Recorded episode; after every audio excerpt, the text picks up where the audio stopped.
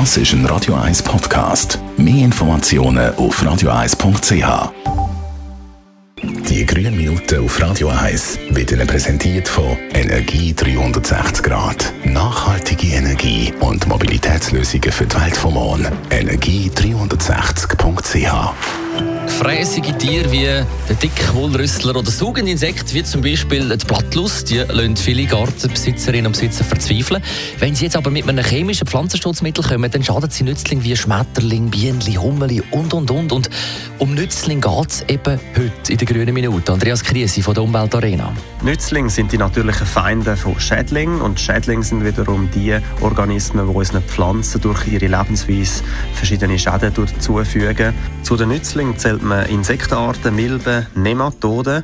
Die alle tragen zur natürlichen Kontrolle von Schädlingen bei. So können die Larven vom Marienkäfer zur Bekämpfung von Läuse eingesetzt werden. Wie weitere Nützlinge aussehen und was sie für uns leisten, kann man in der interessanten Ausstellung vom Nützlingsanbieter Andermatt Biogarten in der Umweltarena entdecken. Warum setzt man besser auf Nützlinge als auf chemische Pflanzenschutzmittel?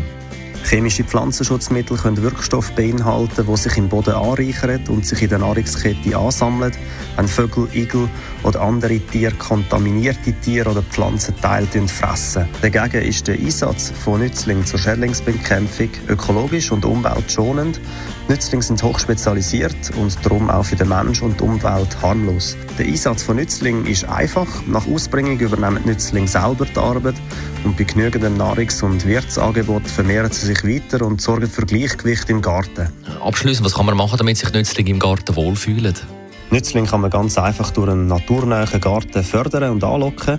Damit sich die Insekten wohlfühlen, kann man zum Beispiel äh, in einer Gartenecke kleine Steinhäufen anbieten. Dort können sich die Insekten verstecken und der wiederum auch als Eiablageplatz nutzen. Beliebt sind neben blühenden Kräutern und Blütenstuden auch Futterpflanzen. Zum Überwintern brauchen viele Nützlinge Versteck wie die Borken von einem alten Baum oder Herbstlaub. Darum sind sie nicht so ordentlich beim Aufräumen vom Garten. Dann fühlen sich auch viele Krabbeltiere bei wohl. Die grünen Minuten auf Radio 1.